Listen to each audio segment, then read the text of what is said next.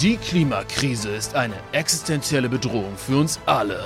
Neben der Politik hat die Wirtschaft den größten Einfluss auf unseren Planeten. Gerade deshalb brauchen wir Unternehmen, die die Welt aktiv besser machen. Wir brauchen wahre Impact Monster. Ja, ein herzliches Tachchen und willkommen bei einer neuen Folge vom Impact Monster Podcast, dem Podcast von Good Jobs. Good Jobs, das wisst ihr vielleicht schon, ist die Plattform für nachhaltige Arbeit und Impact Jobs. Und ich bin der Paul, ähm, einer der Mitgründer von Good Jobs. Und alle zwei Wochen spreche ich hier mit den krassesten Impact Monstern Deutschlands. Also zum Beispiel mit ähm, Riesenkonzernen, die einen extrem großen potenziellen Hebel haben auf die Welt, aber auch mit kleinen, super visionären und innovativen Startups. Ja, und heute haben wir hier weder ein Startup noch einen Großkonzern zu Gast, sondern den größten Sozialverband Deutschlands bzw. dessen Präsidentin Verena Bentele. Und ich schätze mal, dass es jetzt vielen von euch genau wie mir ging ähm, vor der Folge. Also ihr habt noch nicht so viel äh, vom Sozialverband VDK gehört und wisst vielleicht noch gar nicht richtig, was zur Hölle ein Sozialverband eigentlich macht. Ähm, ja, so ging es mir, wie gesagt, auch vor der Folge. Ich war ähm, dann aber schon ziemlich krass überrascht, dass der VDK insgesamt über 2,2 Millionen Mitglieder hat. Das sind äh, immerhin mehr als alle Parteien in Deutschland zusammen äh, und ähm, das sind auch mehr Mitglieder als der es sind sogar fast siebenmal mehr Mitglieder als der FC Bayern hat. Ich glaube, mit als größter Sportverein in Deutschland. Und diese 2,2 Millionen Mitglieder vertritt der VDK zu allen möglichen sozialen Fragen, berät die Mitglieder auch juristisch, wie zum Beispiel der Mietschutzbund das auch macht. Äh, und vor allem macht der Verband Druck bei PolitikerInnen, wenn es um soziale Gerechtigkeit geht. Äh, man kann den VDK also auch als Teil von der sozialen Lobby in Deutschland verstehen. Ähm, ist also zumindest auf den zweiten Blick ein richtig fettes Impact-Monster. Vielleicht kommt der Name von der Präsidentin, äh, Verena Bentle, euch auch ein bisschen bekannt vor. Verena selbst ist auch nämlich privat ein ziemliches Impact-Monster. Mit 16 war sie zum ersten Mal bei den Paralympischen Spielen dabei und äh, hat insgesamt in ihrer Karriere zwölf Goldmedaillen abgestaubt. Ähm, sie ist selber jetzt 41 und trainiert äh, jetzt nicht mehr für die Paralympics, aber gerade für einen äh, Köln-Marathon, äh, was natürlich auch eine fette Herausforderung ist und dementsprechend äh, auch eine ja, sehr spannende Person, weil sie nicht nur geschäftlich, sondern auch privat einfach ähm, ja, äh, Extremes leistet. Und ähm, ja, bevor es jetzt mit dem Gespräch losgeht, habe ich noch Good News für euch. Wenn ihr auf der Suche nach einem Job mit Sinn seid, dann schaut unbedingt auf goodjobs.eu vorbei denn wir machen euch das Finden ab jetzt so richtig leicht. Endlich haben wir ein kostenloses GoodJobs-Konto mit personalisierten Jobempfehlungen auf der Webseite. Das heißt, ihr meldet euch in vier Easy-Schritten an, beantwortet fix ein paar Fragen zu euren Suchpräferenzen und seht dann, welche unserer Jobs besonders gut mit euch matchen.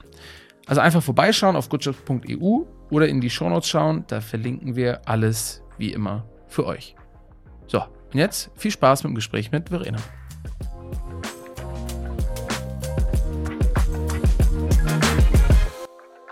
Wir haben am Anfang vom Podcast immer eine kleine Rubrik, um ein bisschen mhm. reinzustarten, warm zu werden, die heißt Monster Statements. Mhm. Und da würde ich jetzt vorschlagen, dass ich ähm, jeweils dir einen kleinen Halbsatz vorlese und du und den spontan den lockerflockig beenden kannst. Diese Rubrik habe ich auch in meinem Podcast, deswegen schockierst du mich überhaupt nicht damit. Okay, dann kann ich jetzt nur über die Qualität der Fragen eigentlich kommen. Kannst du mich damit schockieren, genau, ja. aber nicht über dieses Format.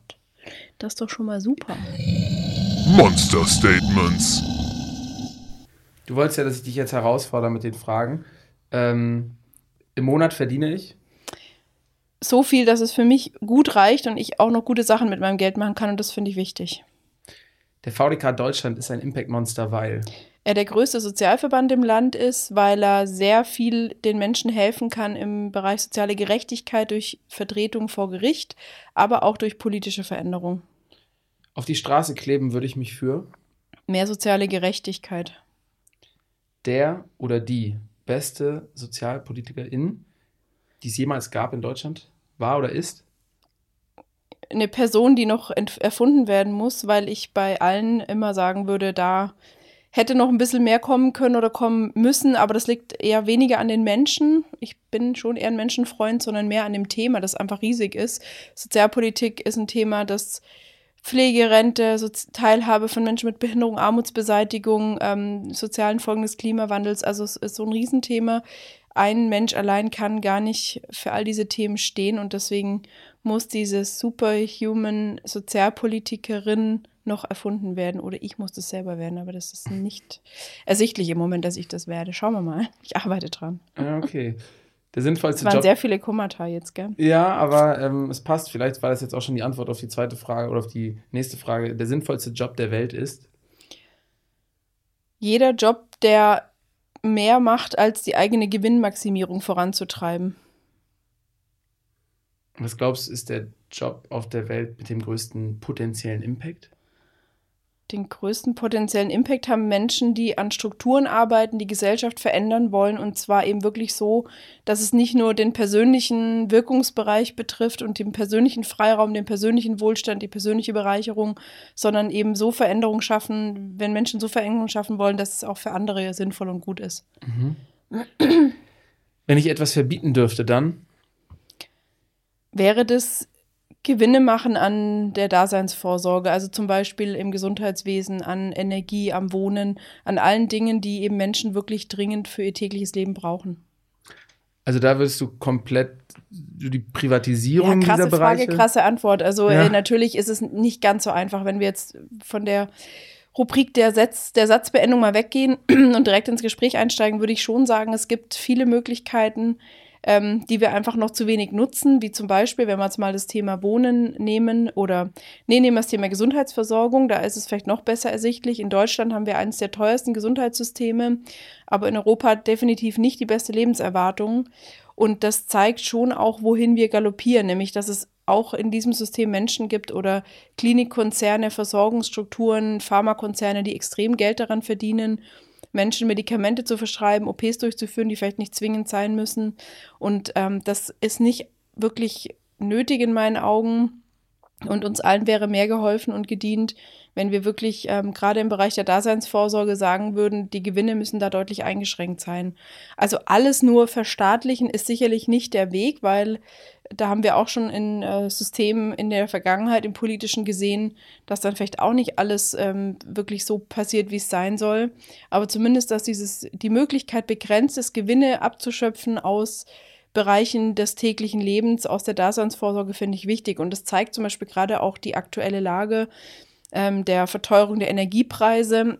Also ich meine, dieses Geld, das wir alle bezahlen für Strom, Gas, Wasser und so weiter, das verpufft ja nicht irgendwo im luftleeren Raum, sondern bei irgendwem bleibt das Geld ja. Und dann ist für mich immer die spannende Frage, wie kann man eben jetzt eben wirklich auch dafür sorgen, dass nicht einige Energiefirmen, Energieproduzenten oder Verkäufer ähm, eben extrem viel Geld daran verdienen, dass sich andere wie unsere Mitglieder, die wenig Geld haben, kaum mehr ihren Strom und kaum mehr die Lebensmittel leisten können. Mhm. Gibt es ein Beispiel oder hast du ein Beispiel für vielleicht ein Land, was so den, den Mix aus ähm, Privatisierung, aber auch Regulierung besonders gut hinbekommt in dem Bereich? Ich habe leider dieses Beispiel nicht, weil es gibt Länder, die natürlich in einzelnen Bereichen das ganz gut machen. In Frankreich zum Beispiel gibt es für einige Lebensmittel den sogenannten Preisdeckel. Heißt, dass die Lebensmittel nicht teurer sein dürfen und das wäre bei uns auch sinnvoll. Wir hatten in Deutschland als Sozialverband VDK lange gefordert, dass die Mehrwertsteuer auf Grundnahrungsmittel, also Obst, Gemüse, Hülsenfrüchte abgeschafft wird, aber ähm, sind jetzt doch drauf gekommen, dass es eigentlich nicht so sinnvoll ist, weil diese Mehrwertsteuerstreichungen, Senkungen oder Streichungen ja nicht zwangsläufig vom Handel an die Kundinnen und Kunden weitergegeben werden. Und deswegen ist eigentlich der sinnvollere Weg, wie es in Frankreich gemacht wird, wirklich für so eine ausgewählte Anzahl an Lebensmitteln und ausgewählte Produkte äh, einen Preisdeckel zu verhängen. Und das wäre eigentlich, finde ich, ein guter Weg, der in Frankreich eben durchgeführt wird, aber es gibt kein Land, das das so ähm, in, in Reihenform und wirklich gut macht. Mhm. Und gibt es einen gibt's Staat, der, der irgendwie das Image hat, einen besonders effizienten Sozialstaat zu haben? Also, ein internationales Vorbild? Also was schon ein internationales Vorbild ist, sind die skandinavischen Länder, aber die sind halt auch nur in Teilen vergleichbar mit uns. Mhm. Das Problem dort oder die Herausforderung, die wir eben haben und die dort nicht, ist ja, dass dort viel weniger Menschen wohnen. Gerade in Norwegen zum Beispiel wohnen eben deutlich weniger Menschen als in Deutschland. Die haben sehr viel Bodenschätze, wo man auch über Nachhaltigkeit sprechen könnte. Wie nachhaltig ist es, äh, die zu bergen? Ähm, aber gut. Und die haben natürlich, ja, durch ihre Möglichkeiten, durch viel weniger Menschen die dort leben, durch die gute staatliche Finanzsituation, aber auch durch natürlich eine andere Einstellung. Zum Beispiel, dass es dort eben viel normaler und regelhafter ist, dass Frauen nach der Geburt von Kindern wieder arbeiten können und Eltern sich das mehr teilen, äh, die Vereinbarkeit Familie-Beruf besser ist, dass Pflege eine kommunale Aufgabe ist. Also da gibt es schon tolle Möglichkeiten in diesen Ländern, aber äh, also in einigen skandinavischen Ländern, aber den perfekten Staat gibt es so nicht, würde ich sagen. Mhm. Okay, jetzt sind wir natürlich ein bisschen schon in die Themen eingestiegen ähm, und haben unsere ähm, erste äh, Rubrik hinter uns gebracht. Wir haben noch eine zweite, die so ein bisschen erklärt für die Zuhörer, was dich denn eigentlich hier so dazu gebracht hat, äh, hier zu sitzen und was dich auch qualifiziert, über die Themen zu sprechen. Die Rubrik heißt der CV-Check. Da haben wir deinen bisherigen Lebenslauf mal aus unserer Sicht zusammengefasst würden den jetzt hier kurz vortragen und du kannst einhaken, korrigieren, Widerspruch einlegen, falls irgendwas nicht der Wahrheit entsprechen sollte oder falls du was ergänzen möchtest. Cool. Der CV-Check. Du bist am Bodensee aufgewachsen. Mit den Bergen um die Ecke haben deine Eltern dich und deine Geschwister schon als Kleinkinder auf die Skier gestellt und dort, nämlich auf den Skiern, bist du auch erstmal geblieben. 1998, da warst du 16, hast du bei den ersten Paralympics mitgemacht. Und Paralympics und nicht Olympics, weil du seit deiner Geburt an ähm, blind bist. Insgesamt hast du in deiner Biathlon- und Skilanglaufkarriere bis 2011 zwölfmal eine paralympische Goldmedaille gewonnen und bist viermal Weltmeisterin geworden. Du Recherchemonster, bisher ist alles richtig. Okay, das Kompliment gebe ich natürlich an meine Kollegin Hanna weiter. 2014 gemacht, hat Andrea Nahles von der SPD dich gefragt, ob du die Beauftragte der Bundesregierung für die Belange von Menschen mit Behinderung, kurz genannt Behindertenbeauftragte, werden möchtest. Und sie hat dir dafür schlappe zwei Tage Zeit gegeben, um dich zu entscheiden.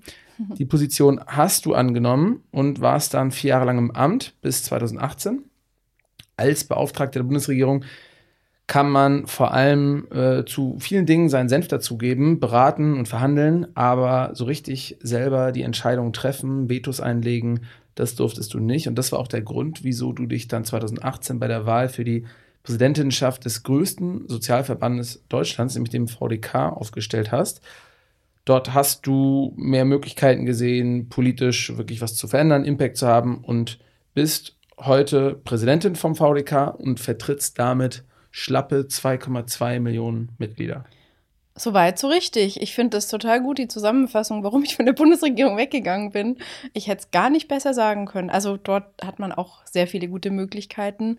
Aber ich habe mich eher auf der Aktivistenseite gesehen. Ich wollte irgendwie anders arbeiten. Ich wollte nicht in diesen Strukturen sein, die mich einerseits sehr binden, weil sie in der Bundesregierung stattfinden, mir damit natürlich auch Möglichkeiten gegeben haben, die aber eben auch nicht so weitreichend waren, wie wenn ich jetzt eine Ministerin für Teilhabe gewesen wäre, dann hätte ich in den Ressortabstimmungen, also zwischen den Ministerien, hätte ich Widerspruch einlegen können oder mein Veto einlegen können, hätte Gesetze aufhalten, verhindern können oder verändern können deutlich mehr. Das ging als Beauftragte nicht einfacher oder oder weniger gut oder besser, wie es heute geht als VDK-Präsidentin, wo ich über 2 Millionen, 2,2 Millionen Menschen vertrete. Mhm. Also deine Zusammenfassung war sehr hübsch. Wie war denn überhaupt das Setup? Also wenn man jetzt Beauftragte der Bundesregierung für ein bestimmtes Thema ist, ähm, bekommt man da ein Büro und viele Angestellte und hat dann darüber hinaus einfach, wenn schon kein Vetorecht, dann aber irgendwie viele Möglichkeiten, irgendwie Einfluss zu haben?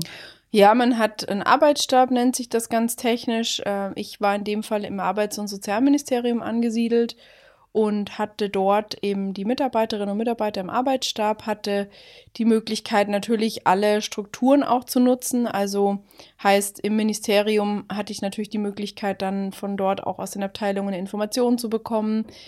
Ähm, musste dann aber natürlich auch gucken, wie ich mit allen anderen Ministerien arbeite. Und das ist zum Beispiel so ein Konstruktionsfehler, finde ich, an diesem ganzen beauftragten Wesen in meinem Bereich für die Teilhabe von Menschen mit Behinderung. Da wird halt sehr vieles dann gerne mal auch im Arbeits- und Sozialministerium verortet, obwohl alle anderen ja genauso darauf achten müssen, wie barrierefrei sind zum Beispiel Häuser und Wohnungen. Das ist Sache des Bauministeriums. Wie barrierefrei ähm, ist unser Gesundheitswesen, da muss das Gesundheitsministerium was tun. Und die Erfahrungen zeigen halt sehr, dadurch, dass dieses Amt am Arbeits- und Sozialministerium angedockt ist, ähm, tun sich alle Ministerien sehr leicht damit zu sagen, ach, das ist doch ein schönes Thema für unseren Arbeits- und Sozialbereich. Mhm. Und das war zum Beispiel ein Thema, wo ich denke, das müsste eigentlich irgendwann anders werden. Es gibt ja auch Beauftragte, die direkt am Bundestag sitzen, zum Beispiel. Auch sowas wäre eine Möglichkeit oder im Kanzleramt, dass es eben eher so eine übergeordnete Stelle ist, ja. die eben nicht in einem Fachministerium ist. Mhm. Mm. Okay, und wenn wir jetzt über das jetzige Setup sprechen, dann wäre es vielleicht nochmal gut, ähm, überhaupt zu erklären, was der VDK ist. Und äh, das würde ich dir natürlich auch gerne überlassen, das zu tun. Okay, der VDK ist erstmal der größte Sozialverband im Land. Das hattest du vorher auch schon gesagt. Wir haben in den letzten 75 Jahren vieles beibehalten, aber auch vieles geändert. Was wir beibehalten haben, wir wurden gegründet nach dem Zweiten Weltkrieg, wirklich von Menschen für Menschen. Also Kriegshinterbliebene, Kriegsweisen, Witwen, Kriegsversehrte haben uns gegründet. Jetzt haben wir natürlich heute, vertreten wir nicht mehr Menschen, die durch Kriegsschäden, Gott sei Dank, ähm, oder kaum mehr Menschen, die durch Kriegsschäden irgendeine äh, Behinderung beispielsweise haben. Wir vertreten aber bis heute eben Menschen, die eine Behinderung haben, die Patientinnen und Patienten sind, Menschen, die von Armut betroffen sind, Menschen, die zu Hause gepflegt werden oder ihre Angehörigen pflegen. Einfach Menschen, die sagen, soziale Gerechtigkeit und die Beseitigung von Armut, insbesondere Kinderarmut und Altersarmut ist mein Thema. All diese Menschen vertreten wir heute. Der, der Name was, ist aber noch geblieben, ne? Genau, was, also ja, wir nennen uns heute nur noch Sozialverband VDK, also das Sozialverband ist das Wichtigste. Und mit den Buchstaben VDK was ursprünglich für Verband der Kriegsversehrten, Kriegshinterbliebenen und so weiter stand, ähm, arbeiten wir gerade und wollen da irgendwie eine tolle, entwickeln gerade im besten Fall eine tolle Idee, wie wir diese drei Buchstaben anders nutzen können. Ah, okay. Das ist gerade ein aktuelles Thema. Und was eben geblieben ist, das wollte ich ja noch ein bisschen sagen, ist, dass mhm. wir schon sehr viele Ehrenamtliche haben, die sich bei uns engagieren. Das ist auch schon wichtig, vor allem vor Ort. Wir sind gerade in Süd- und Westdeutschland sehr stark. Also in Bayern, wo ich jetzt herkomme, das ist mein Landesverband, haben wir über haben wir knapp 800.000 Mitglieder allein in Bayern. Und ähm, dort ist halt vor Ort das Ehrenamt wirklich extrem wichtig, dass es sich ähm, um die Menschen kümmert vor Ort und Angebote schafft zur Information, zum Kaffeetrinken, Ausflüge, aber eben auch politische Veranstaltungen. Also wir hatten letzte Woche in Bayern eine Veranstaltung mit über 2000 Leuten in der Halle und hatten alle Spitzenkandidaten zur bayerischen Landtagswahl eingeladen. Sowas äh, schafft eben der VDK. Und was sich aber eben wirklich geändert hat, ist natürlich, wie wir arbeiten. Heute haben wir ja ganz viel, äh, legen wir ganz viel Wert auf Kampagnen, die wir machen. Wir haben eine wirklich gute politische Abteilung, wir haben eine gute Presseabteilung, wir haben Rechtsberaterinnen und Rechtsberater, die wir schulen, für die wir ein Wissensmanagement bereithalten, dass sie sich gegenseitig mit Wissen unterstützen und ähm, äh, weiterbringen können. Wir haben wirklich eine gute rechtliche Beratung, die bis zum Bundessozialgericht oder Bundesverfassungsgericht geht. Also die Strukturen sind schon inzwischen einfach sehr professionell und gut und trotzdem ist bei uns ein Ehrenamt eben da, das ganz, ganz viel auch der Aufgaben übernimmt. Mhm.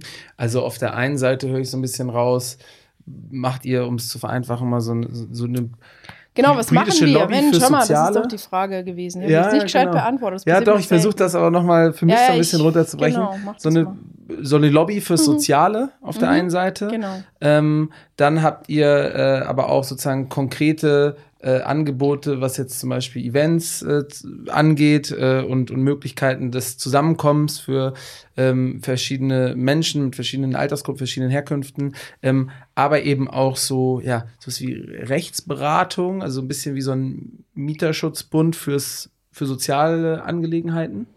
Genau, ist eigentlich eine schöne Beschreibung. Also wir machen wirklich alles rund um die Sozialgesetzgebung, alles was zum Thema Gesundheit, Rente, Pflege, Teilhabe von Menschen mit Behinderung, Armut, Bürgergeld. Für all diese Themen machen wir auf der einen Seite eben wirklich eine gute politische Arbeit, also sozusagen das äh, Kleben auf der Straße, nur dass wir mit Stellungnahmen arbeiten. Wir kleben nirgends, sondern wir äh, bleiben den Leuten an den Fersen und äh, reden mit Karl Lauterbach über Pflege zum Beispiel und fragen ihn so oft an, bis er uns trifft. Mhm. Also das ist unsere Art, in Anführungsstrichen zu kleben.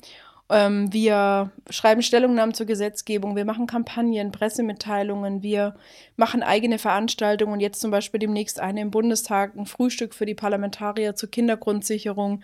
Also wir machen einfach ganz, ganz viel mit Veranstaltungen, Pressearbeit, äh, Stellungnahmen, Briefen, die wir schreiben, Gesprächen, die wir führen und eben, genau, wir vertreten die Leute auch vor den Gerichten bis hin zu den obersten Instanzen und versuchen alles, was wir politisch nicht regeln können, dann eben über die Gerichte zu regeln. Also wir sind Sozialaktivisten, könnte man sagen. Mhm. Ähm, ich höre daraus, ihr müsst auch an der einen oder anderen Stelle vielleicht mal ein bisschen unbequem sein. Auf jeden ähm, Fall. Dass das auch euer Job ist. Aber für wen, also bei einem Mieterschutzbund zum Beispiel, da ist das klar, für wen sich das lohnen kann. Eigentlich für jeden, der jetzt vielleicht nicht äh, also im eigenen Eigentum wohnt äh, und nicht vielleicht sowieso schon von Haus aus irgendwie da eine Top-Rechtsberatung äh, hat oder sich leisten kann. Äh, wie ist es bei euch? Wenn ich jetzt sozusagen, keine Ahnung, äh, im ländlichen Raum ein älterer Herr bin, vielleicht nicht mehr so viel Familie habe, kann ich mir vorstellen, okay, dann macht es vielleicht Sinn, auch eine Rechtsberatung zu haben, generell einfach ein paar mehr Anknüpfungspunkte äh, zu haben, wo Menschen sind, wo eine Institution hintersteht, die mich unterstützt. Wenn ich jetzt zum Beispiel, ähm, weiß ich nicht, eine 29-jährige ähm, Managerin in der Werbeagentur bin, meine 65.000 Euro verdienen, hier in Berlin-Mitte wohnen, macht es, gibt es dann auch Gründe, warum ich in den VDK eintreten sollte? Also Gründe gibt es erstmal viele bei uns einzutreten. Ein Grund ist natürlich die gute Sache zu unterstützen, zu sagen, ich habe vielleicht selber im Moment kein Anliegen, aber ich unterstütze die Arbeit des VDK, weil der VDK sich dafür einsetzt, dass große Vermögen endlich besteuert werden wieder, dass große Erbschaften besteuert werden. Der VDK setzt sich dafür ein, dass eben Kinder wirklich gute Leistungen bekommen, damit sie eben auch Bildung in Anspruch nehmen können, damit sie teilhaben können, damit sie Sport und Musik erlernen können. Ähm, dafür möchte ich mich politisch einsetzen und das macht der VDK ohne Koalitionsvertrag und ohne, dass er ähm, alle vier Jahre eben nur ein bestimmtes Projekt hat, sondern er macht das wirklich authentisch und ähm, vertritt die Interessen da wirkungsvoll. Also das ist mal ein Grund für die mhm. Managerin in Berlin. Wenn mhm. du jetzt, nehmen wir mal den Paul, der neben mir auf der Couch hockt, mhm. ähm, privat krankenversichert wärst, hättest du natürlich wegen deiner privaten Krankenversicherung, ich will es jetzt gar nicht wissen, du kannst auch erzählen, aber ich zum Beispiel bin gesetzlich krankenversichert, ja, ist ja klar, ja. Ähm, du vielleicht im besten Fall auch. Und wenn du dann ein Problem hast mit deiner Krankenkasse, wenn die Krankenkasse, wenn du gesetzlich versichert bist, sagst, also Paul, ganz ehrlich, äh, du brauchst vielleicht jetzt wirklich keine Physiotherapie äh, wegen deiner Rückenschmerzen, sondern ähm, was weiß ich, mach halt einfach ein bisschen weniger äh, am Computer und, und geh ein bisschen mehr spazieren, könntest du theoretisch zum VDK kommen und sagen, ich brauche jetzt aber wirklich dringend irgendwie mal eine Reha. Ich habe so Rückenschmerzen über Monate und Jahre. Und genau diese Reha, wo ich mir Übungen zeigen lasse, wo ich mehr Sport mache, die bringt mir viel und kann mich nachhaltig gesünder machen. Und dann würden wir für dich sozusagen den Widerspruch einlegen, wenn die abgelehnt wird und würden sie für dich erstreiten. Das wäre ein konkreter Grund im rechtlichen Bereich. Wie gesagt, oder du sagst eben politisch, ähm, es gibt für mich viele Gründe, warum Sozialpolitik ein wichtiges, auch für mich ein wichtiges Thema ist, dass eben oft auch in den Wahlkämpfen, wenn man so hinschaut, was sind dann da die Themen, ähm, ist Sozialpolitik oft nicht das Riesenthema, was uns natürlich immer stört und wo wir versuchen, durch unsere Arbeit dann auch jetzt so bei den Bundes- und Landtagswahlen jeweils die Spitzenkandidatinnen und Kandidaten ein bisschen äh, ja, zu provozieren, dass sie uns eben natürlich auch mehr oder aus denen rauszukitzeln, was sind dann wirklich so die sozialpolitischen Vorhaben, die eben sonst vielleicht eher ein bisschen untergehen neben anderer Themen. Mhm. Hört sich jetzt aber schon mal so an, dass zumindest das, äh, wenn man jetzt nach einem konkreten Vorteil für einen selbst sucht, äh, zumindest schon mal alle Kassenpatienten in Deutschland dann einen kleinen Grund hätten, ein Argument hätten, um zu sagen, hey, ganz ehrlich, da lohnt sich schon mal für mich selbst. Ansonsten ist es vielleicht auch noch eine gute Sache. Ähm, ich trete einfach mal ein. Ja, kannst du gerne kommen. Okay, und äh, für dich, ähm, was sind sozusagen aktuell, was oder für den Verband, was sind da aktuell gerade die zwei, drei großen Themen, die euch auf die Fahne schreit, wo ihr versucht, was politisch eben zu bewegen, so wie du es gerade beschrieben hast? Also, wo wir wirklich was bewegt haben und auch weiterhin bewegen wollen, ist das Thema Pflege, weil in den ganzen politischen Diskussionen, in der Gesetzgebung, aber auch in der medialen Berichterstattung ist immer das Pflegeheim das große Thema. Wenn man mal weiß, dass über 80 Prozent der Pflegebedürftigen, der 5 Millionen Menschen, die Pflege brauchen, gar nicht im Heim, sondern zu Hause wohnen und von ihren Familien, oft Partnerinnen, Partnern, Kindern, Enkeln, Nachbarn, was weiß ich, also von ihrem Umfeld versorgt werden, dann weiß man, dass eigentlich für die Menschen, die zu Hause gepflegt werden, aber auch für, vor allem für die, die pflegen, äh, die oft wirklich auch eigene große Probleme haben, gesundheitliche, psychische, aber eben auch ähm, ja, Existenzprobleme, die wirklich äh, viele pflegende Angehörige sind von Armut betroffen, dann ist eigentlich ganz klar, dass der Bereich der Pflege zu Hause einer ist, der wirklich viel mehr Aufmerksamkeit und bessere Strukturen braucht. Und da haben wir jetzt eine Kampagne gemacht zur sogenannten Nächstenpflege. Da haben wir Demos ohne Menschen gemacht mit Schildern, die wir aufgestellt haben, auf denen wir die Sorgen, Nöte, Ängste, Wünsche unserer Mitglieder abgedruckt haben, weil die selber eben keine Zeit haben, demonstrieren zu gehen, weil die müssen ja pflegen zu Hause oder sind selber pflegebedürftig und können nicht mehr reisen. Deswegen haben wir dann die Demo mit Schildern und ohne Menschen gemacht. Vor dem Kanzleramt zum Beispiel. Oder auf dem Münchner Marienplatz haben wir dann jeweils vor Ort eben diese Demos gemacht und ähm, haben damit das Thema häusliche Pflege mehr in den Fokus gerückt. Mhm. Gab es in der Vergangenheit ein paar auch schon sozusagen praktische Erfolge, weil sozusagen eine Demo an sich ist ja erstmal auch ein Mittel zum Zweck, um was zu erreichen. Gab es in der Vergangenheit so Dinge, wo du sagen kannst, boah, das können wir uns auf die Fahnen schreiben, weil das wäre einfach faktisch ohne uns nicht möglich gewesen? Also letztes Jahr waren zum Beispiel die Rentner eine Gruppe, die nicht die 300 Euro Energiepreispauschale bekommen sollten. Da haben wir dann mit einer Klage gedroht und das war sicherlich ein Baustein, der auch dazu geführt hat, dass dann am Schluss die Regierung doch gesagt hat, auch Rentnerinnen und Rentner sollen die 300 Euro bekommen und nicht leer ausgehen. Und natürlich gibt es auch da welche, wie bei den Arbeitnehmerinnen und Arbeitnehmern, die es nicht brauchen. Aber es gibt ja doch ganz viele Rentnerinnen und Rentner, die wenig Geld haben und für die 300 Euro eben wirklich äh, wichtig waren, um ihre hohen Strom- oder Gasrechnungen oder Ölrechnungen zu bezahlen. Das ist ein konkreter Erfolg. Dann ist ein konkreter Erfolg schon auch jetzt für dieses Pflegethema im letzten Pflegeunterstützungs- und Entlastungsgesetz, PÜG, die haben immer alle so komische Namen zwischen die Gesetze oder sperrige manchmal oder bildliche. In diesem Gesetz wurde zum Beispiel auch verabschiedet, ähm, dass es zwischen äh, dass es ein Budget gibt für Leistungen, die vorher einzeln beantragt werden mussten. Für die gibt es jetzt so ein Budget, wo man einfach die Leistung daraus beantragen kann, die einem gerade hilft und die äh, sinnvoll und nützlich ist. Und das zum Beispiel war auch ein kleiner Erfolg von uns. Mhm. Das sind ja eigentlich ähm, alles so große Themen oder mit denen man sozusagen einfach schon indirekt sehr viele Menschen erreicht, weil es viele Menschen betrifft. Ähm, so aus meiner Sicht, der jetzt nicht knietief seit Jahren mit dem Thema ähm, Sozialpolitik sich auseinandersetzt, ähm, klingt es aber trotzdem noch manchmal relativ kleinteilig, ähm, wenn man so hört, wie dann sozusagen das Gesamturteil über unseren Sozialstaat ausfällt. Also auch du hast ja gesagt, boah, da gibt es ein paar Sachen, die man anpacken müsste und so gibt wahrscheinlich gar nicht genug Zeit dafür, alle Themen aufzuschreiben, die sich irgendwie verändern müssten und auch mit Blick irgendwie dann vielleicht äh, auf äh, oder nach, zu anderen Ländern sieht man, okay, die machen das gut, die machen das gut.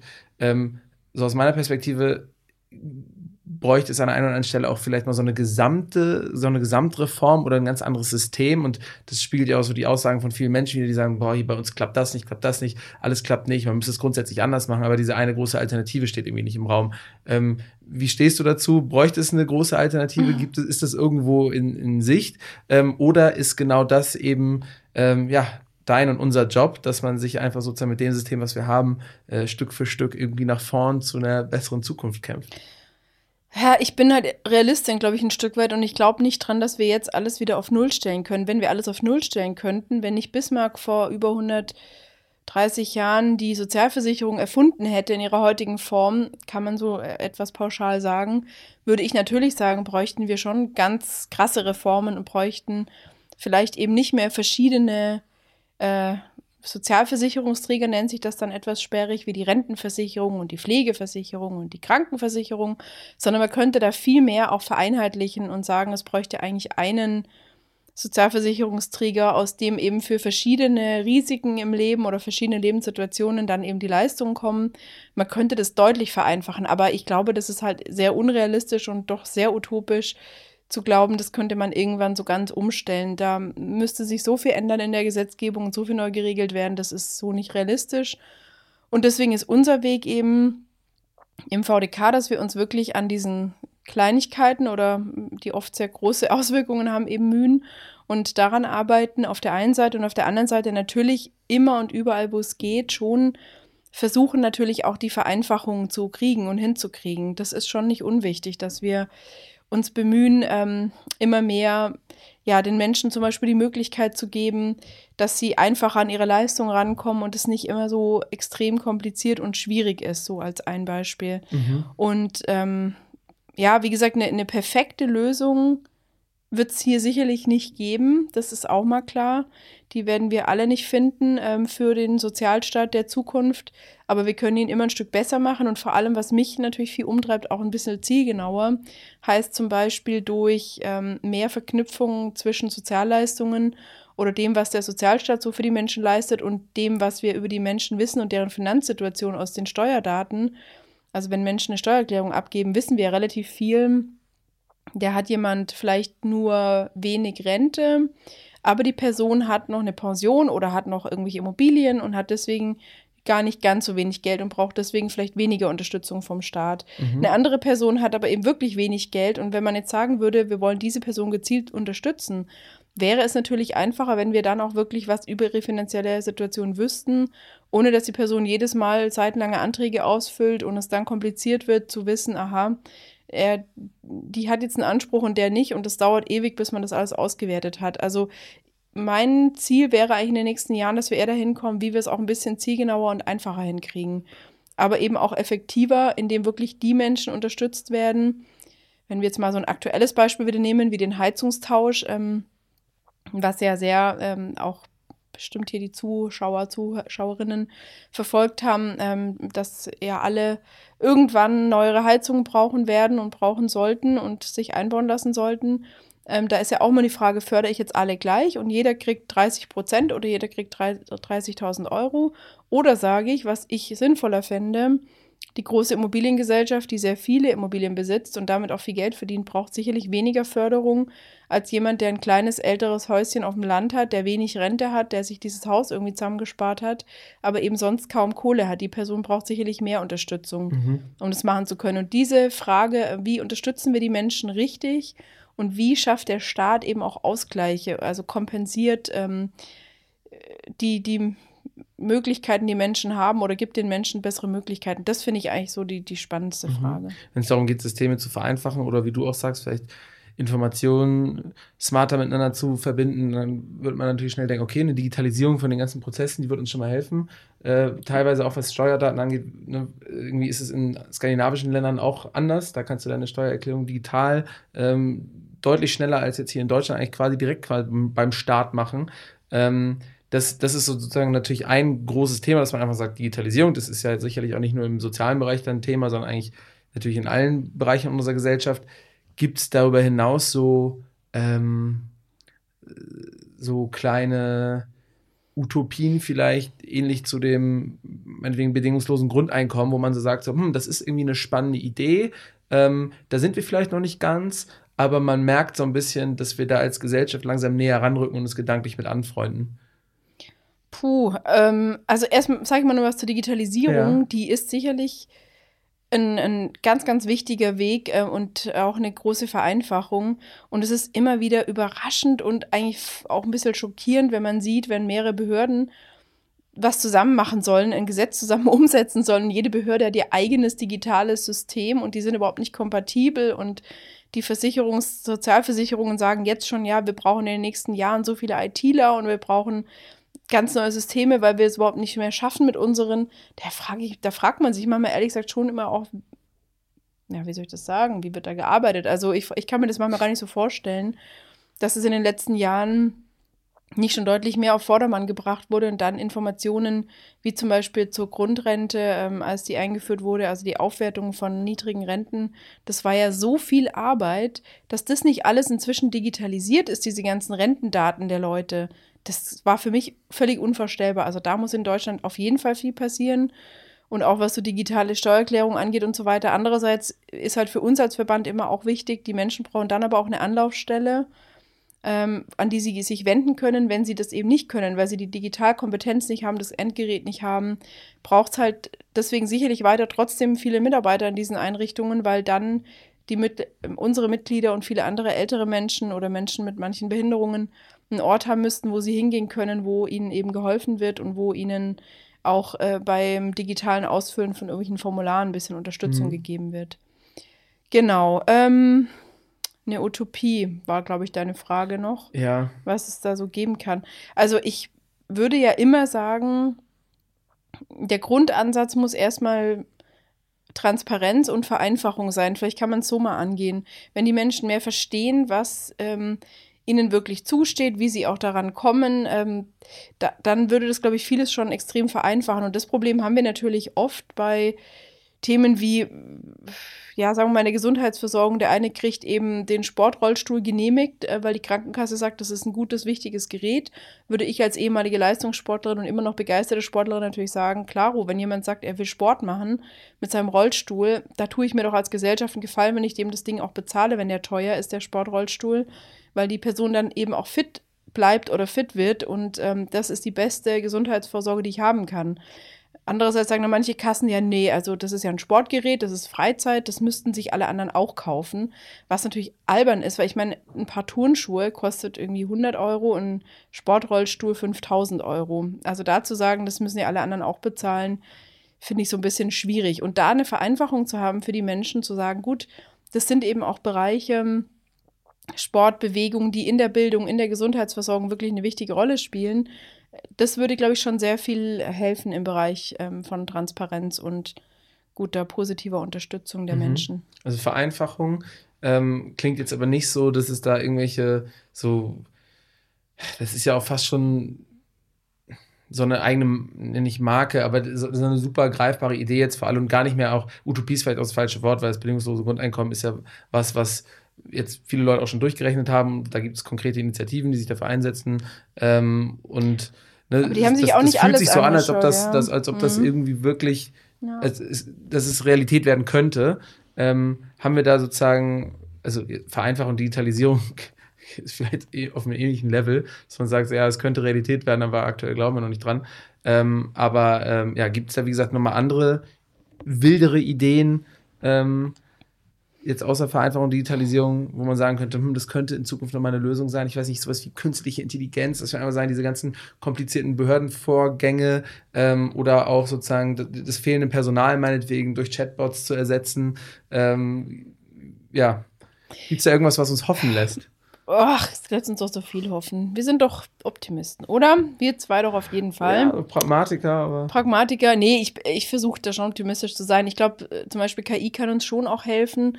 Zum Beispiel auch in der Pflege glaube ich schon dran, dass ähm, KI uns ein Stück weit Arbeiten abnehmen können wird, ähm, von denen wir auch froh sind, dass sie von anderen, also von, von, einer, von einem Roboter gemacht werden und nicht mehr von einem Menschen. Aber das heißt natürlich dann immer, und das klar kriege ich dann auch von meinen Mitgliedern immer gesagt, darf nie die Menschen ersetzen, will ja auch keiner, aber ich stelle mir dann immer so meine eigene Situation vor in 50 Jahren, wenn ich dann da so sitze und äh, nachts nicht aufstehen kann, fände ich es, glaube ich, ziemlich cool, einfach äh, Robby zu haben und dem zu sagen, jetzt hier, ab mal hier, help mir mal aus dem Bett, Junge, mhm. und hol mir mal einen Kaffee morgens. Ich fände das super. Also ich fände das gar nicht so schlecht. Also ich glaube, da hilft uns allen auch ein Stück weit eine Offenheit zu haben, äh, die eben nicht immer bedeutet, das eine und das andere gar nicht mehr. Also nur noch KI, keine Menschen mehr in der Pflege. Das ist mir immer zu radikal. Ich denke immer, da so ein gesundes Maß ähm, wäre da gar nicht so schlecht. Also das ist sicherlich eine Sache, die immer realistischer wird. Ich hoffe natürlich auch auf gute Lösungen im Bereich Mobilität. Auch das ähm, ist ja ein Stück weit noch utopisch. Ich habe neulich mal ähm, ein Unternehmen kennengelernt, die Flugtaxis entwickeln. Und ich, Träumerle, dachte, ha ja, das gibt es vielleicht in 20 Jahren mal so ein Flugtaxi. Dann meinte dieser Unternehmer, nee, nee, also Verena, das haben wir in drei, vier Jahren, bringen wir das Ding in die Luft. Und klar, bis es dann irgendwie flächendeckend eingesetzt wird, dauert es schon noch ein bisschen. Aber ich war da voll überrascht, dass es doch so schnell geht. Und sowas finde ich dann wiederum cool. Das macht mir Mut, dass wir vielleicht auch morgen schon Systeme, Techniken haben, die wir heute noch gar nicht kennen. Und sowas wie ein Sozialstaat und wie die Sozialgesetzgebung funktioniert und auch die Sozialträger funktionieren, das ist noch nicht so in diesem Bereich des Flugtaxis angekommen im übertragenen Sinne. Das ist schon noch sehr viel, um es jetzt mal wirklich ganz bildlich auszudrücken, glaube ich, sehr viel Papier und sehr wenig Flugtaxi. Und da ein bisschen mehr Flugtaxi, ein bisschen weniger Papier und ein bisschen mehr dafür Zeit für die Menschen. Das ist zum Beispiel was, was vielleicht auch ein bisschen eine Wunschvorstellung meinerseits ist, aber eine, die positiv ist, dass man sich eher die Mühe macht, ähm, ja, mit den Menschen zu reden, den Menschen äh, die Unterstützung zu geben, sie zu beraten. Das fände ich wirklich einen ganz, ganz guten und sinnvollen Weg. Mhm. Also das war tatsächlich so am Anfang in der Vorbereitung ähm, auf das Gespräch hier so ein Thema, womit, wir uns beschäftigt haben. Mhm. Du hast ja jetzt Bismarck angesprochen und da, das war ja sozusagen eine Idee, wo man gemerkt hat, oh, das bringt irgendwie viel Veränderung. Das war irgendwie ja dann durchführbar und auch noch 100 Jahre später sehr relevant. Ähm, und so gefühlt ähm, wäre es mal so wieder an der Zeit für sowas, ja. Aber ähm, ähm, da hast du ja gerade schon gesagt, okay, es gibt jetzt nicht hier das eine große Schlagwort, das eine Label, Nee, die ich- eine ich- Allheillösung. Genau, und ich mache jetzt mal ein Beispiel auf, woran man sieht, wie schwierig politische Veränderung ist. Also, dass ich überhaupt so ein optimistischer Mensch bin, da siehst du mal, was das für eine Kraftanstrengung braucht, weil, also ich habe die, kein Problem, aber daran sieht man, wie politische Veränderung, wie, wie oft die, äh, wie schwierig die oft ist. Ähm, zum Beispiel an dem Thema Krankenversicherung. Finde ich ist immer ein gutes Beispiel. Es sind circa 10 Prozent in Deutschland privat krankenversichert, die restlichen sind gesetzlich krankenversichert. So, jetzt haben wir bei den Privatversicherten ganz viele Beamtinnen und Beamte, für die es im Prinzip kaum eine Wahlmöglichkeit gibt. Die müssen sich privat versichern. Dann haben wir noch einige Berufsgruppen, die eben so eigene äh, Versicherungssysteme haben in der Renten- und Krankenversicherung. Wir haben ein paar Selbstständige ähm, und das und unsere Abgeordneten. Das sind Kannst du nur mal ganz kurz sagen, warum ist das eigentlich so? Das klingt ja total kontraintuitiv, ne? Dass die Beamten sich privat versichern müssen. Ja, es ist total interessant. Also das ist eben so geregelt von dem Dienstherrn, also dem Staat, von Bund, Ländern und Kommunen, dass sie für ihre Angestellten ähm, eben, dass es ein Teil des, des Gehaltsgefüges ist, dass man denen eine private Krankenversicherung anbietet dafür. Mhm. Dafür, dass sie, und das, das, das sieht man die ganze, ähm, also den ganzen Unsinn dahinter, dafür, dass sie ja nicht so viel verdienen wie in anderen Jobs vielleicht, was ja aber auch heute überhaupt nicht mehr gesetzt und gesagt ist, dass man jetzt in einem anderen Job automatisch so viel mehr verdient wie Beamtinnen und Beamte. Ähm, aber dafür, dass die Beamtinnen und Beamte eben nicht demonstrieren dürfen, dass sie weisungsgebunden sind an den Staat. Da frage ich mich immer, sind denn andere Mitarbeiter? Die müssen ja schon auch mehr oder weniger mal Dinge tun, die vielleicht ihr Arbeitgeber möchte, aber okay. Ähm, genau, und, da, und dafür ist eben ein Teil des Pakets, dass man eine sehr gute Altersvorsorge kriegt, eine Pension und eine private Krankenversicherung, die ja unbestrittenen Vorteil, unbestrittene Vorteile hat. Also wenn jetzt Menschen wie ich einen Arzttermin brauchen, Hautarzt oder was weiß ich, sowas Banales, wie ein Hautscreening, da warte ich von jetzt bis Winter oder, oder nächsten Frühling oder so, wenn ich nicht irgendwie eine Connection habe und es schneller hinkriege. Also ich habe immer noch zum Glück gute Kontakte als Ex-Leistungssportlerin zu Sportmedizinern, da komme ich immer noch schneller dran. Aber bei Mhm. allen anderen warte ich wie alle anderen Menschen auch. Mhm. Und Sportverletzungen habe ich keine mehr jetzt. Also von daher ähm, sind wir ja alle da in diesen ähm, Mühlen drin in der gesetzlichen Versicherung. Das ist natürlich für Privatversicherte anders. Und das ist schon Teil des Problems natürlich, dass in Deutschland viele, die deutliche Mehrheit der Bevölkerung sagt, sie wollen dieses System so nicht. Sie wollen eine Krankenversicherung für alle, wo auch jeder nach seinen Möglichkeiten einzahlt. Das ist ja zum Beispiel der Witz an der gesetzlichen Krankenversicherung. Menschen, die mehr verdienen, zahlen mehr ein. Andere, die wenig verdienen, die vielleicht noch Kinder haben, die gar nichts zahlen müssen, werden dafür mitversichert und versorgt. Das ist der Witz an der solidarischen Gemeinschaft, den ich, also in Anführungsstrichen Witz, das ist der Sinn davon, den ich sehr gut finde. Und ähm, wir sehen in Deutschland, die Mehrheit der Leute möchte das, die möchte die Zusammenlegung zu einer solidarischen Krankenversicherung. Aber weil natürlich die ähm, Beamtinnen und Beamte, die für die Gesetzgebung arbeiten, unsere Abgeordneten teilweise und natürlich auch ähm, andere ja, Wissenschaftlerinnen und Wissenschaftler, die an Universitäten wieder als Professoren arbeiten, hier irgendwie andere Standpunkte vertreten, ist hier politische Veränderung zu erwirken einfach extremst schwierig, obwohl die Mehrheit der Menschen es anders will. Es gibt auch ein paar Beamte, die sagen, sie wollen es eigentlich anders und wollen zumindest eine Wahlfreiheit haben, aber das ist eher die Minderheit. Die, das Gros der Beamten findet dieses System eigentlich für sich total passend oder der Privatversicherten Mhm. und nehmen halt die Annehmlichkeiten in Kauf. Und obwohl die Mehrheit was anderes möchte, gibt es hier keine Veränderung. Gleiches Thema Tempolimit, auch da kann ich es kürzer machen. Die Mehrheit der Deutschen möchte ein Tempolimit haben, kommt nicht, weil es einige wenige gibt, die sagen, meine persönliche Freiheit ist 300 auf der Autobahn. Finde ich schon interessant, dass da dann nicht ähm, politische Veränderung, die ja auch rational vollkommen nachvollziehbar ist, dass die nicht irgendwann auch kommt. Also das ist schon, finde ich, äh, ja, eine ne spannende Diskussion, wo ich mir auch viele junge Menschen wünsche, die sich da wirklich auch einbringen und hier auch die politisch Verantwortlichen wirklich fordern, dass solche Themen dann irgendwann angepackt und wirklich geändert werden und wir nicht ständig drüber labern. Also über eine Rentenversicherung für alle, in die wirklich alle einzahlen, auch Beamte, Selbstständige und so weiter, wird schon länger gelabert, als ich überhaupt alt bin. Ich bin 41 und äh, dieses Thema gibt es schon ewig. Wenn man das vor meiner Geburt schon geändert hätte, wäre es jetzt durch. Also Mhm. das finde ich ist ein ganz äh, gutes Beispiel, das zeigt, wie äh, mühevoll oft die politische Veränderung ist. Mhm. Und das ist. Frag mich irgendwas, dass ich was Positives jetzt sagen kann. Ja, und nee, aber Gibt offensichtlich Dinge. gibt es ja auch dann schon noch ein paar konkrete Ideen, ähm, die, wo es jetzt einfach an der Umsetzung seit längerem genau. hapert. Klar, Ideen gibt es viele. Also wie gesagt, ich glaube immer dran, dass eine Gemeinschaft am besten funktioniert, wenn jeder dieses Netz von der Gemeinschaft hat und davon profitiert, dass sie da ist. So ist ja das äh, System auch im Sozialstaat. Du kommst selber in eine schwierige Situation, hast keinen Job, ähm, hast vielleicht gerade wirklich auch Probleme erstmal äh, einzufinden, wegen, ja, weil du noch eine Qualifikation brauchst, weil du eine Krank Erkrankung hast, wie auch immer. Dann ist eben der Sozialstaat da und dann gibt es das sogenannte Bürgergeld, dass du nicht irgendwo auf der Straße wohnst, sondern weiterhin wohnen kannst, weiterhin was zu essen hast und dich im besten Fall kümmern kannst um deine Zukunft. So. Und das ist eben ein solidarisches System. Und wenn, die, wenn das von allen getragen wird, dann finde ich, ähm, ist das für die Überlebenschancen einer Spezies schon eine ziemlich gute Idee. Mhm. Und deswegen ist es auch zum Beispiel so spannend zu gucken, wenn wir auf der einen Seite in den letzten Monaten in den Medien immer die Diskussion gehört haben über das Bürgergeld oder jetzt über die Kindergrundsicherung. Wie sinnvoll ist es oder vielleicht braucht es eben auch nicht oder vielleicht nutzen dann die Eltern das Geld, das den Kindern gegeben werden soll, für andere Dinge.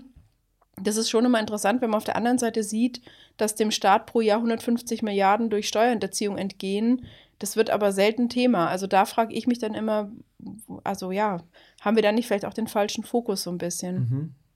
Mhm. Also in einer perfekten Verena-Welt wäre es schon so, dass wir uns über diese Dinge mehr unterhalten würden. Okay.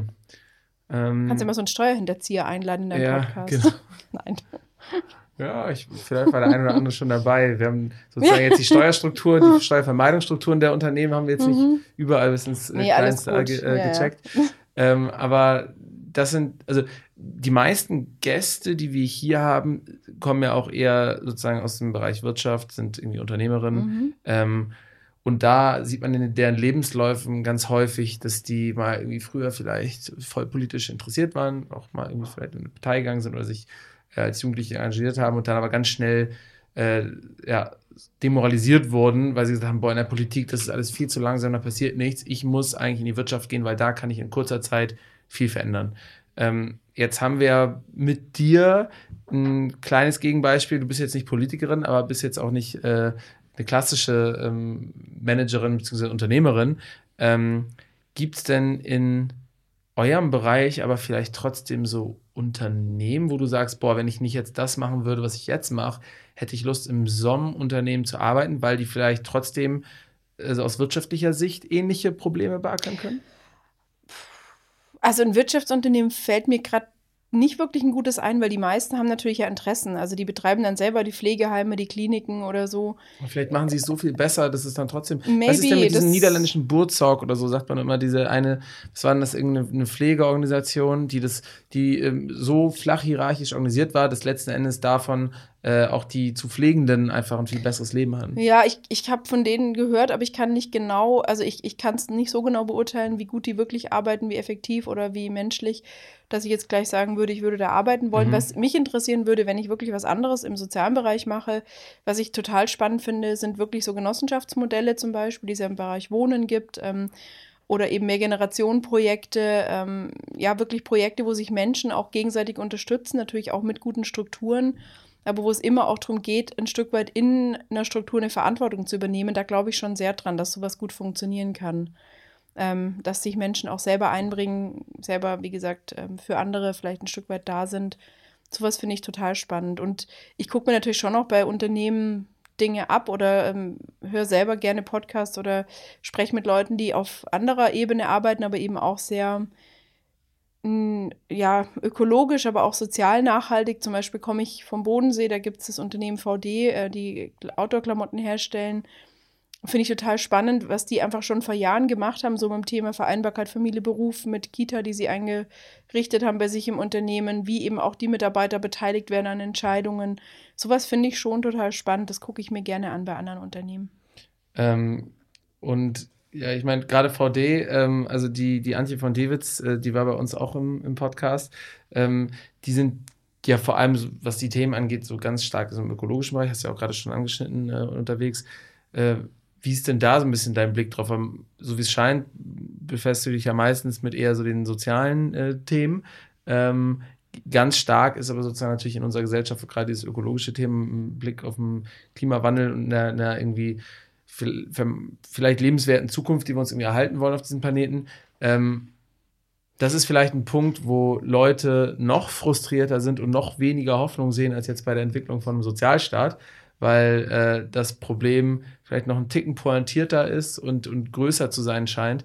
Ähm, hast du, wie, wie betrachtest du sozusagen diese beiden Themenfelder ähm, weil du jetzt in dem einen mal arbeitest ähm, und mit dem anderen ja aber unweigerlich zu tun hast, also als Mitglied unserer Gesellschaft. Ähm, fallen dir da Dinge auf, dass du sagst, so, boah, okay, eigentlich geht es um die gleiche Sache oder dass du sagst, hm, diesen Lösungsansatz, den wir in dem Feld haben, müssten wir eigentlich auch in dem Bereich haben? Also ich beschäftige mich selber äh, in meinem Privatleben viel damit, weil ich komme vom Biobauernhof, also meine Eltern oder beziehungsweise jetzt mein Bruder und seine Familie, die bauen Äpfel und Hopfen an auf Biobasis und ähm, haben das auch schon, meine Eltern haben das in den 80ern schon angefangen. Also ich komme aus einer Familie, wo dieses Thema Nachhaltigkeit, nachhaltig wirtschaften, ähm, eben nicht immer alles auf Vergrößerung und Vermehrung, sondern auf Veränderung ausrichten. Also wie kann ich anbauen, wie schaffe ich es, den Bio-Hopfen fürs Bio-Bier zu züchten, ähm, wo es damals noch wenig Erfahrung mit gab. Das hat mich so in meiner Kindheit, Jugend und deswegen natürlich auch heute als Erwachsene privat schon immer sehr umgetrieben. Und es gibt zwischen diesen beiden Bereichen eine ganz, ganz dichte und deutliche Verknüpfung, weil sie untereinander leider nicht und miteinander leider auch nicht funktionieren.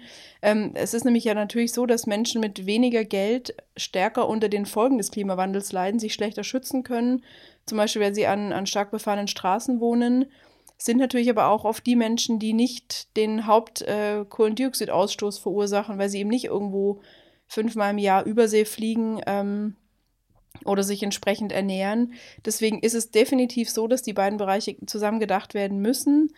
Aber, und jetzt kommen wir natürlich zu einem spannenden, oh, nee, Punkt, gar kein Aber. Und was für mich immer das Interessante ist, wie diese beiden Bereiche sich gegenseitig befruchten und bereichern können.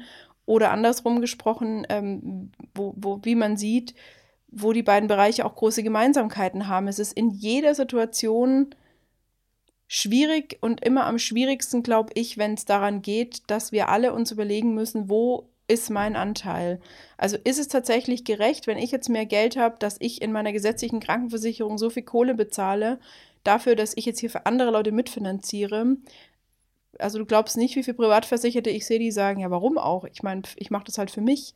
Ich ähm, habe meinen Vertrag, den ich da ausgehandelt habe. Und genauso ist es ja auch in, in diesem Umweltbereich, im Nachhaltigkeitsbereich. Ähm, dass die Veränderung nur schaffbar sein wird im sozialen und im ökologischen Bereich, wenn wir alle eben auch diese Frage uns stellen, was kann mein Anteil sein oder was darf er vielleicht auch nicht mehr sein äh, und wie kann ich meinen Anteil eben auch einbringen. Und sobald das eben diese persönliche Frage wird, wird die Veränderung meines Erachtens für viele Menschen extremst schwierig. Mhm.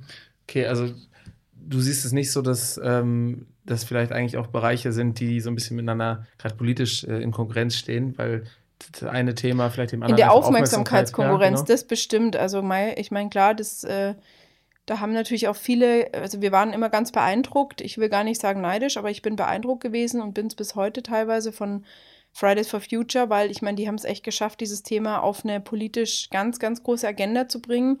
Wenn du in einer Stadt wie Berlin oder München gegen Armut demonstrierst, wirst du nicht so viele Leute auf die Straße locken damit, obwohl es viele arme Menschen gibt. Also ähm, wir können da echt auch ganz, ganz viel lernen im sozialen Bereich aus dem aus den Mobilisierungsmöglichkeiten der, des Klimabereichs, der Klimaaktivistinnen, äh, Aktivisten. Also da können wir total viel lernen und die Aufmerksamkeits, ähm, die Aufmerksamkeitskonkurrenz gibt es vielleicht ein Stück weit, aber ich würde das eher versuchen, positiv aufzulösen. Wir sind auch viel im Gespräch mit Umweltverbänden als Sozialverband VDK, engagieren uns für eine sozialverträgliche Mobilitätswende, ähm, engagieren uns fürs bezahlbare, aber auch äh, barrierefreie und ökologische Bauen. Also wir versuchen eher zu gucken, wie wir uns mit den Organisationen, die in den Bereichen arbeiten, gut verbinden können. Mhm. Ist es vielleicht aber auch ein Zeichen, also jetzt von, äh, dass jetzt sowas vielleicht du so ein bisschen neidisch irgendwie auf Fridays for Future schaust und sagst, boah, das bekommen die gut hin. Ähm, ich meine, ihr besprüht ja auch keine Privatjets aktuell auf Sylt, was jetzt die letzte Generation irgendwie macht. Ähm, ist es vielleicht auch ein Zeichen ne, von einer anderen Dringlichkeit, dass man einfach sagt, okay, ähm, für das, also es gab ja in der Historie, gab es ja auch schon große Demonstrationen, ganze Revolutionen aus sozialtechnischen Gründen. Ähm, aber ist das vielleicht auch ein Zeichen, dass wir da einfach schon so viel geschafft haben, ähm, dass die Gesellschaft damit vielleicht trotz bestimmter Missstände aktuell quasi leben kann? Es ist sicherlich so, dass da die Auswirkungen vielleicht nicht überall und nicht so intensiv sichtbar sind. Die Menschen, die davon betroffen sind, zum Beispiel von großer Armut, äh, großen Nachteilen, sich oft nicht so wehren und äußern können. Also es ist vielleicht manchmal nicht ganz so ersichtlich, wobei das natürlich beim Thema Klimawandel auch schon, nee, das, das war einfach, ist wirklich einfach gut äh, gemacht worden von den Leuten, die sich da engagieren, ähm, weil ja auch da ähm, jetzt nicht in jedem Sommer ganz klar ist, genau diese Hitze, das ist jetzt der Klimawandel, das sagt man immer mal so, aber ähm, auch die haben es geschafft, was, was nicht immer und sofort und überall sichtbar und fühlbar ist und sich nicht wegdiskutieren lässt, trotzdem sichtbar zu machen. Das ist einfach, ähm, ja, die haben es wirklich gut gemacht. Mhm. Jetzt hast du, also in, in, in, dem Feld von Nachhaltigkeit, Ökologie, da frage ich sozusagen die Leute nochmal, was, was gibt dir Hoffnung in Anbetracht der äh, Klimaziele, die extrem weit weg sind und dem äh, sehr langsamen Fortschritt aktuell? Ähm, Im sozialen Bereich hast du jetzt schon durchblicken lassen, dass du da auch eigentlich eine Optimistin bist und äh, an den Fortschritt glaubst und, und an, äh, daran glaubst, dass, dass wir irgendwie zu einem besseren Morgen kommen können. Was ist aber der Grund jetzt weg von Sachargumenten, dass du sagst, okay, da und da ist irgendwie politischer Fortschritt möglich. Ähm, was ist so für dich der Grund, wieso du glaubst, dass du da generell einfach positiv bist? Weil es keine andere Option gibt? Oder trägst du das irgendwie aus deinem eigenen Leben irgendwie in dir, dass du bestimmte Erfahrungen gemacht hast, ähm, die dich jetzt an so einen Punkt bringen, dass du in solchen Situationen halt eben auch positiv sein kannst? Also erstmal prinzipiell positiv sein, finde ich schon ein Stück weit eine Entscheidung. Und wenn ich das nicht mehr wäre, würde ich ja meinen, also dann wäre es für mich schwierig, mich politisch zu engagieren, würde ich jetzt mal so sagen. Deswegen will ich auf jeden Fall positiv bleiben und ich glaube ja auch dran, äh, dass wir Menschen schon sehr viel geschafft haben und deswegen auch hier es schaffen können durch Innovationskraft, dadurch, dass wir uns zusammenschließen, durch aber auch Möglichkeiten, ähm, die sich neu ergeben durch neue technologische Möglichkeiten, durch KI, dass wir dadurch wirklich viele gute Möglichkeiten haben, uns eben auch zu verändern und äh, Teil dieser Veränderung zu sein. Und wenn ich wirklich irgendwann was Positives hinterlassen kann und möchte, ähm, was so also etwas größer vielleicht ist. Eine, eine, natürlich hast du vorher nach den direkten Erfolgen gefragt, da hätte ich auch noch gerne ein paar in den nächsten Jahren, aber auf einer größeren Flughöhe hätte ich gerne wirklich noch mal mehr, weil da glaube ich einfach sehr dran, ähm, auch als, wie gesagt, ehemalige Leistungssportlerin oder als Mensch, der selber, ähm, weil er nicht sieht, eben gelernt hat, mit Hürden auch irgendwie klarkommen zu müssen, ähm, dass wir alle mehr akzeptieren, dass wir Teil dieser Veränderung sein können, aber halt auch sein müssen. Das, wenn wir das mehr verankern, auch in äh, vielen Menschen verschiedenster Generationen, dann wäre ich schon ein Stück glücklicher.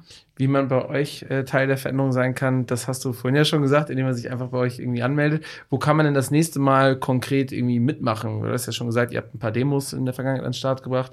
Äh, wo sieht man euch das nächste Mal in Erscheinung treten? Also ich habe jetzt leider eben, ja, wie gesagt, wir kleben uns an nirgends hin. Ja. Und ich habe jetzt leider noch nichts an Demo, was wir konkret haben, aber wir werden bald wieder eine haben. Ähm, ich denke, in den wir planen jetzt gerade in den nächsten Monaten, was so unsere nächste Kampagne sein wird. Ähm, und da gibt es dann auf jeden Fall wieder Demo-Möglichkeiten. Wir werden aber auch ähm, immer wieder Veranstaltungen haben, sowohl in Berlin hatten wir mal eine Veranstaltung zum Beispiel zum Thema ähm, Rente für alle und hatten ein Rentenbarbecue gemacht mit jungen Menschen haben wir über, also mit Parteivertreterinnen, Jugendvertreterinnen, Vertretern über Rente diskutiert. Das sind alles so spannende Veranstaltungen, die wir mal machen. Und ähm, genau, da kann man sich auf unserer Homepage immer gerne informieren. War das auch Veganerinnen anschlussfähig? Das Barbecue? das war auch äh, vegetarisch und vegan anschlussfähig ah, auf jeden okay. Fall. Also im VDK lieben viele Fleisch, ich esse keins, aber ähm, und bin immer noch mal überlegen, ob wir es irgendwann nicht mal durchziehen können, wirklich oder sollten, dass es nur noch vegetarisches, schrägstrich veganes Essen gibt. Ja. Ich werde dir dann irgendwann davon berichten, ob ich es äh, hingekriegt habe. Mein, die Gegenwehr meiner Präsidiumskollegin vor allem ist groß. Ja. Obwohl es da ja in der Thematik eigentlich auch nicht an Argumenten mangelt. Nee, aber gut, nicht. klar, das, aber das ist die, sozusagen Ich bin schon überzeugt, Podcast. also mich brauchst du nicht überzeugen, weil ich ja. esse seit über 30 Jahren kein Fleisch. Also ich bin glücklich. Ja. Du und ich esse noch ab und zu Fleisch, deswegen ähm, ja, äh, äh, ist das jetzt sozusagen der innere Konflikt, den ich hier nochmal äh, austrage zum Schluss. Mhm. Ähm, okay, dann hast du das gesagt. Und wenn man jetzt so viel Bock hat nach dem Gespräch, dass man sagt, boah, ich würde am liebsten äh, mit der Verena zusammenarbeiten beim VDK, ähm, ich glaube, es gibt auch von euch Stellen, es gab auf jeden Fall schon Stellen in der Vergangenheit von euch auf unserer Plattform. Ähm, was, was sind denn so generell mal Jobs, außer vielleicht wir haben gerade ganz konkreten Bedarf. Veröffentlicht den Podcast bitte schnell, weil wir haben ganz konkreten Bedarf. Wir suchen eine Abteilungsleitung für unsere politische Abteilung. Wir suchen Personen, die sich sehr gut mit Rente auskennen und mit Pflege auskennen. Wir haben gerade wirklich ganz dringenden Bedarf. Also wenn du die oder der Richtige für uns bist, dann komm und schick mir deine aussagekräftige Bewerbung oder wie heißt es immer so schön? Irgendwie ja, so. Ja. Genau, ansonsten, was kann man bei uns machen? Bei uns kann man politisch arbeiten, bei uns kann man rechtlich arbeiten, wenn man eher den juristischen, sozialrechtlichen Background hat, wenn man eher einen politischen hat, kann man politisch arbeiten. Wir haben eine Presseabteilung und äh, in der gibt es eben auch das Thema soziale Medien, Kampagnen. Ähm, wir haben bei uns aber natürlich dann auch so diese ganzen Bereiche, die jedes Unternehmen braucht, wie Buchhaltung, Personal und so weiter. Also bei uns gibt es für sehr verschiedene Menschen, wir suchen immer gute Assistenzen, die das Büro auf Vordermann halten oder bringen und ähm, uns unterstützen im Assistenzbereich. Also wir suchen immer auf verschiedenen Ebenen Leute, die den Job gerne machen und die auch daran glauben, dass es gut ist, was wir da tun. Ja, also aber auch dann relativ bunt vom Social Media Manager zur genau. äh, Rechtsexpertin. Äh, wo ist euer Standort? In Berlin Mitte. Mit wie vielen Kollegen, potenziellen 40, Kollegen? Wir sind äh, 40 potenzielle Kolleginnen und Kollegen. Dann die, der Großteil der Mitarbeiterinnen und Mitarbeiter ist bei uns in den Landesverbänden. Auch die suchen immer. In meinem, in Bayern, wo ich noch Vorsitzende bin, sind wir über 800 Leute. Hier in Berlin sind wir eben circa 40. Äh, das heißt ja quasi, dass wenn ich jetzt neuer Kollege bei euch sein möchte, so um und bei. Suchst du einen Job? Ja, nee, bitte. Nee.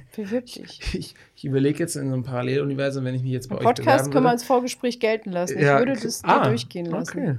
Ja, dann, mhm. dann müssen wir danach mal klären, ähm, wie viel ich dann verdienen mhm. darf. Da hast du ja vorhin gar nicht konkret geantwortet.